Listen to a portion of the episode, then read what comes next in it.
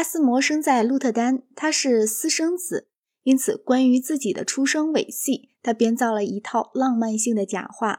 实际上，他的父亲是个祭司，一个稍有学问、懂得希腊语的人。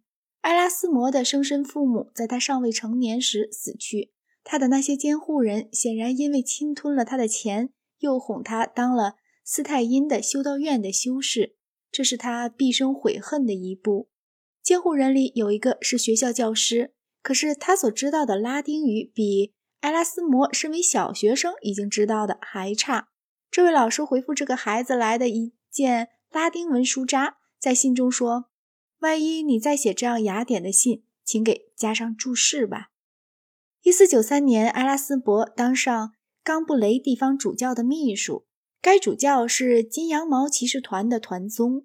这给了他离开修道院去游历的好机会，只不过并非如他的夙愿去意大利罢了。他的希腊文知识当时还很粗浅，但他在拉丁语方面具备高度素养。因为罗伦佐瓦拉的那本论拉丁语的种种雅致的书，阿拉斯摩格外敬仰瓦拉。他认为用拉丁文和真信仰完全可以并容。他还举奥古斯丁和杰罗姆为例。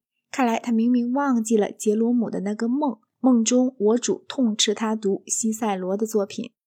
埃拉斯摩一度入巴黎大学，但是在那里找不到对自己有益处的东西。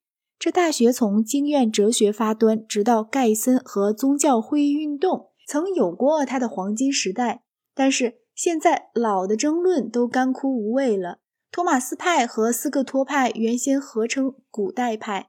这派人对奥卡姆主义者论斥争辩，后者称作名目论派，又称近代派。终于在一千四百八十二年，两派和解，携手一致对抗人文主义者。当时大学界以外，人文主义者在巴黎蒸蒸日上。埃拉斯摩憎恶经院哲学家，认为他们老朽过时。他在一封信里提到，他因为想要取得博士学位，竭力不谈一点优雅或俊妙的事。任何一派哲学，甚至柏拉图和亚里士多德，他都不真正喜好。只不过这两人既然是古代人，谈到时必须表示尊敬罢了。埃拉斯摩出访英国，爱好英国的文女孩子的风习。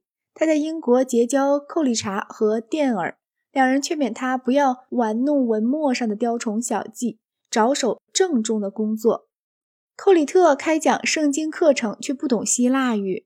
阿拉斯摩感觉自己愿在圣经上面下功夫，认为希腊语知识万不可不备。